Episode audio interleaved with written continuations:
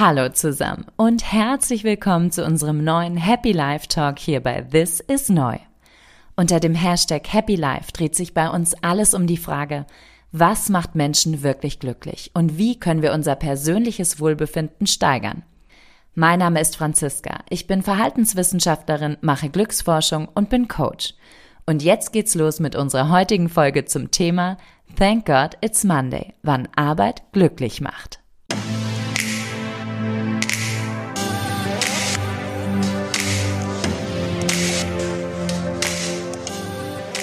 Im Leben der meisten Menschen spielt der Job eine wahnsinnig wichtige Rolle. Auf die Frage, und was machst du?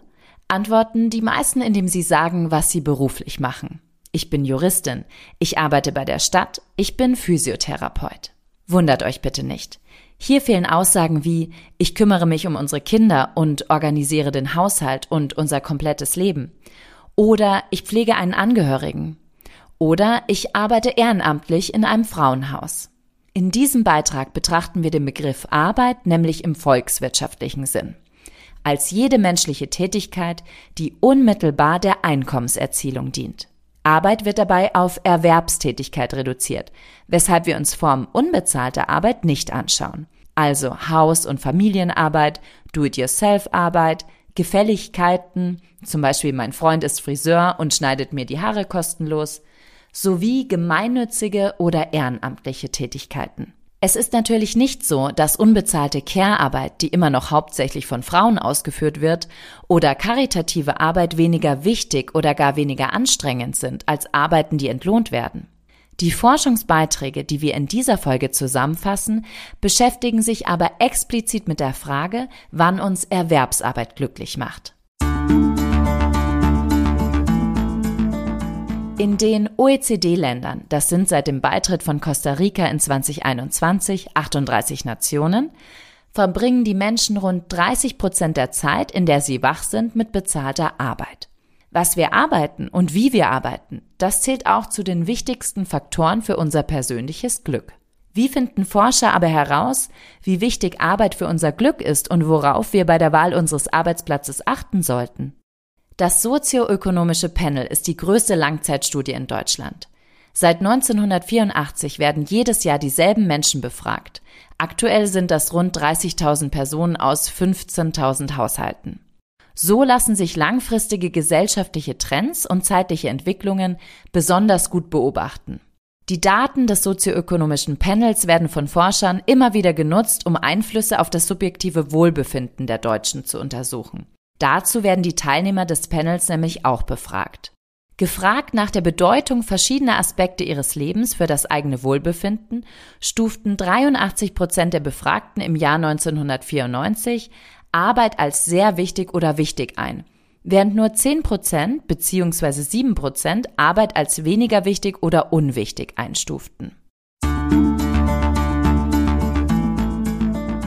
Im Jahr 2003 untersuchten Van Praag et al. dann, wie wichtig die Zufriedenheit mit verschiedenen Lebensbereichen wie Arbeit, Beziehung, Freundschaften für die allgemeine Lebenszufriedenheit ist. Sie fanden heraus, dass die drei wichtigsten Determinanten der Lebenszufriedenheit, also Faktoren, die diese bedingen, die folgenden sind. Erstens Zufriedenheit mit den Finanzen. Ein Bereich, der bei den meisten eng mit Arbeit verbunden ist. Zweitens Gesundheit und drittens Arbeit, gefolgt von Freizeit und anderen Lebensbereichen. Obwohl der Job so wichtig für unser Glück zu sein scheint, empfinden viele von uns ihre Arbeit nicht als besonders angenehm. In einer Studie aus dem Jahr 2016 wurden die Befragten gebeten, ihr Wohlbefinden zu zufälligen Zeitpunkten eines Tages in ihrem Smartphone aufzuzeichnen. Die Untersuchung ergab, dass sich Leute unwohler fühlten, während sie arbeiteten, als während fast jeder anderen der 39 untersuchten Aktivitäten. Das Einzige, was für die Befragten noch schlimmer als Arbeit war, war, krank im Bett zu liegen. Die unangenehmste Zeit scheint dabei die Zeit zu sein, die Menschen mit ihrem Chef oder ihrer Chefin verbringen. Es überrascht daher nicht, dass Kosten für Fehlzeiten und Präsentismus hoch sind. Präsentismus heißt, Leute gehen zur Arbeit, obwohl sie krank sind. Aber warum genau machen manche Arbeitsplätze weniger und andere mehr Spaß? Welche Kriterien muss mein Job denn erfüllen, damit ich ihn mag?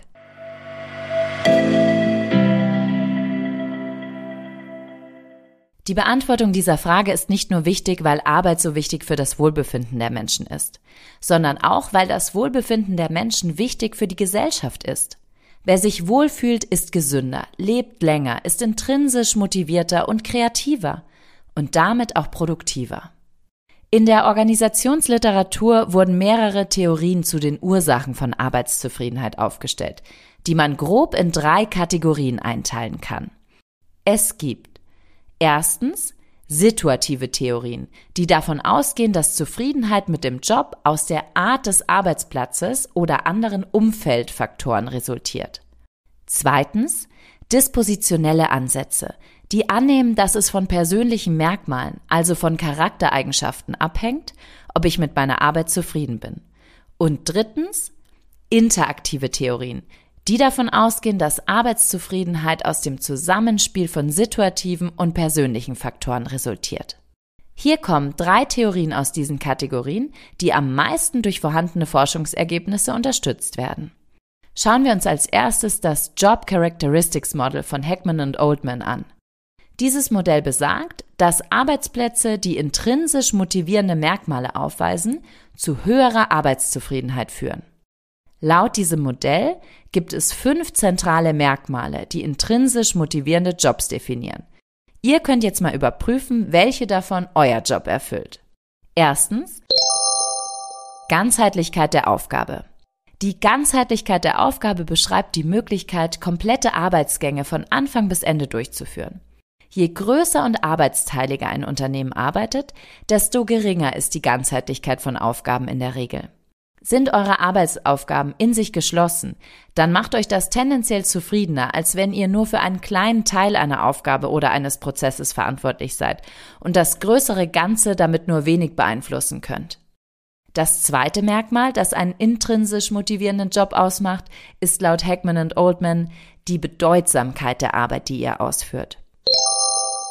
Ihr empfindet eure Arbeit als bedeutsam, wenn ihr das Gefühl habt, dass eure Rolle einen Sinn hat.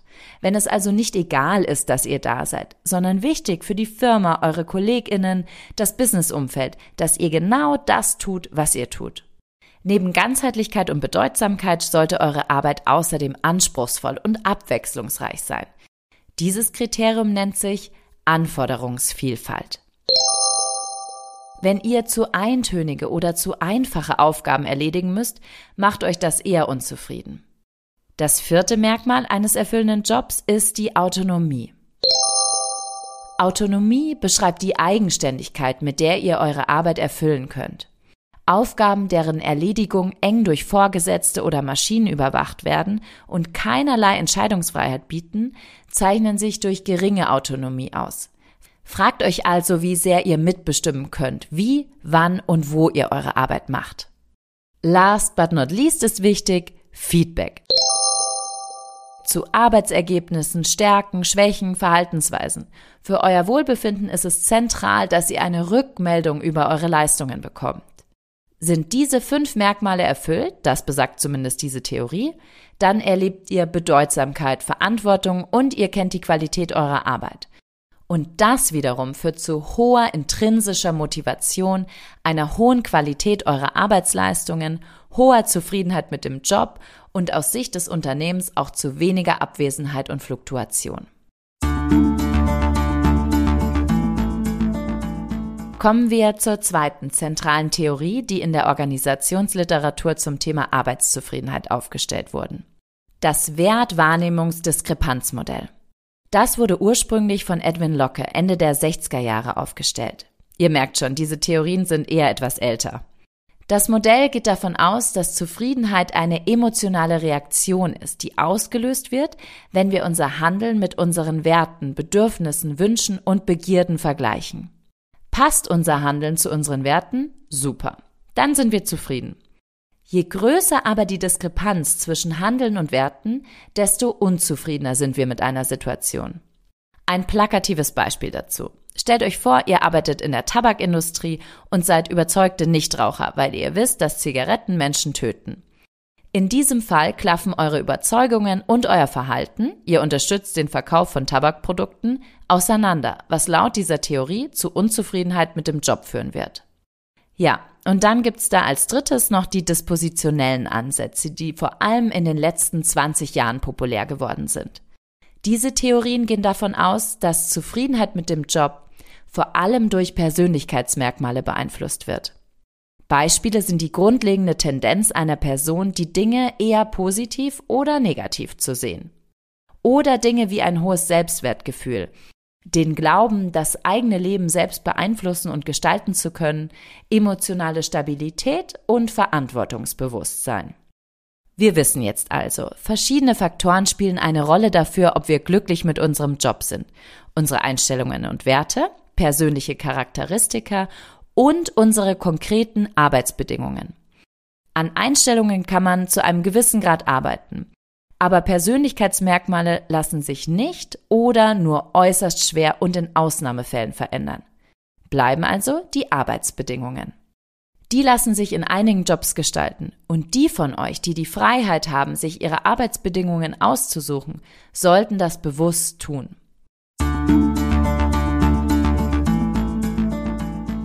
Das International Social Survey Programm ist eine umfassende, international vergleichbare Erhebung, die für 37 Länder in allen geografischen Regionen ein breites Spektrum an Arbeitsbedingungen und Wohlbefinden erfasst.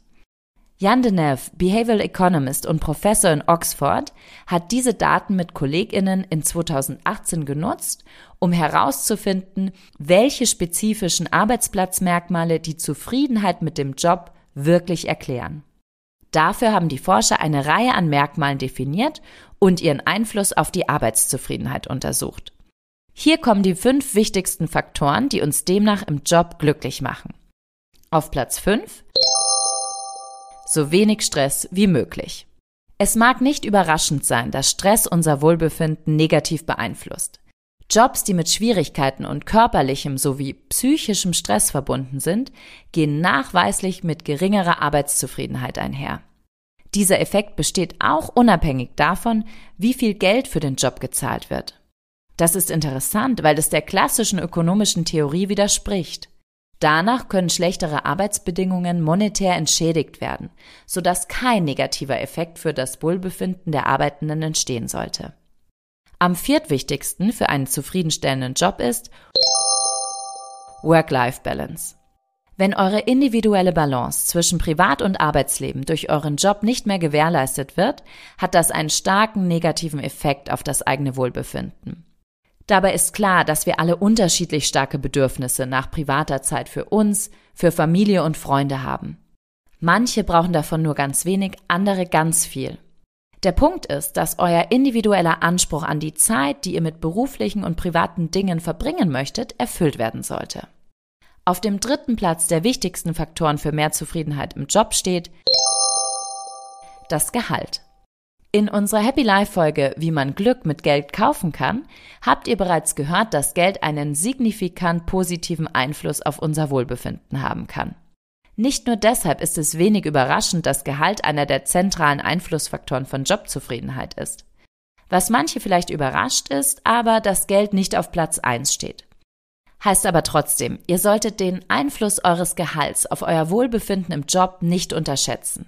Er ist zentral und kluge Gehaltsverhandlungen, in denen ihr eure Vorstellungen konsequent durchsetzt, können euch langfristig glücklicher machen. Für die von euch, die sich fragen, wie sie das schaffen sollen, wir von Neu coachen euch auch zu Business-Themen und bearbeiten mit euch genau solche Ziele. Ich möchte verhandlungsstärker werden oder ich möchte lernen, mich besser durchsetzen zu können. Auf Platz zwei unserer Liste der wichtigsten Faktoren für Arbeitszufriedenheit. Der Job muss interessant sein. Fast das wichtigste Kriterium. Und es ist relativ unabhängig davon, wer oder wie wir sind. Ein interessanter Job ist für alle wichtig. Die Frage, die ihr euch stellen und dann ehrlich beantworten solltet. Was findet ihr wirklich interessant? Manchmal ist das nämlich vielleicht nicht der prestigeträchtige, gut bezahlte Managerjob, auf den ihr schon ewig hingearbeitet habt, sondern eine kreative, künstlerische Tätigkeit, für die ihr ein großes Talent zu haben scheint. Das heißt noch nicht, dass ihr den Managerjob an den Nagel hängen sollt. Wir haben schließlich gerade gehört, dass das Gehalt auch eine erhebliche Rolle für eure Zufriedenheit spielt. Es heißt aber, dass jeder von uns ab und zu reflektieren sollte, wie sehr ihn oder sie das, was er oder sie tut, eigentlich interessiert. Und wenn ihr das für euch geklärt habt, dann überprüft ihr am besten gleich noch, inwieweit das allerwichtigste Kriterium für Arbeitszufriedenheit in eurem Job zutrifft. Gute zwischenmenschliche Beziehungen. Bei den meisten Arbeitsplätzen interagieren Menschen auf die eine oder andere Weise miteinander. Die Art und Weise, in der diese Interaktionen stattfinden und zwischenmenschliche Beziehungen gepflegt werden, erweist sich als wichtigster Einflussfaktor für die Arbeitszufriedenheit. Zwischenmenschliche Beziehungen haben einen beträchtlichen und signifikant positiven Einfluss auf die Zufriedenheit mit dem Job. Auch interessant ist, dass zwischenmenschliche Beziehungen keine geschlechtsspezifische Dimension aufweisen. Sie sind für Männer und Frauen gleichermaßen wichtig. Unter zwischenmenschlichen Beziehungen wird zum einen der Kontakt mit anderen Menschen im Allgemeinen verstanden, also mit Kolleginnen, Mitarbeiterinnen, Kundinnen, Vorgesetzten und zum anderen die subjektive Einschätzung der eigenen Beziehungen mit diesen Menschen. Am wichtigsten für unsere Arbeitszufriedenheit ist die Beziehung zu unserer Führungskraft. Die Beziehung zu den Kolleginnen ist dagegen nur halb so wichtig. Das deckt sich mit den Ergebnissen einer Umfrage des Markt- und Meinungsforschungsinstituts Gallup aus dem Jahr 2015. Die zeigt, dass 50 Prozent der befragten US-Amerikaner, die ihren Arbeitsplatz gekündigt haben, dies taten, um von ihren Vorgesetzten wegzukommen. So, was heißt denn das alles, was wir jetzt gehört haben? Und welche Konsequenzen ergeben sich daraus?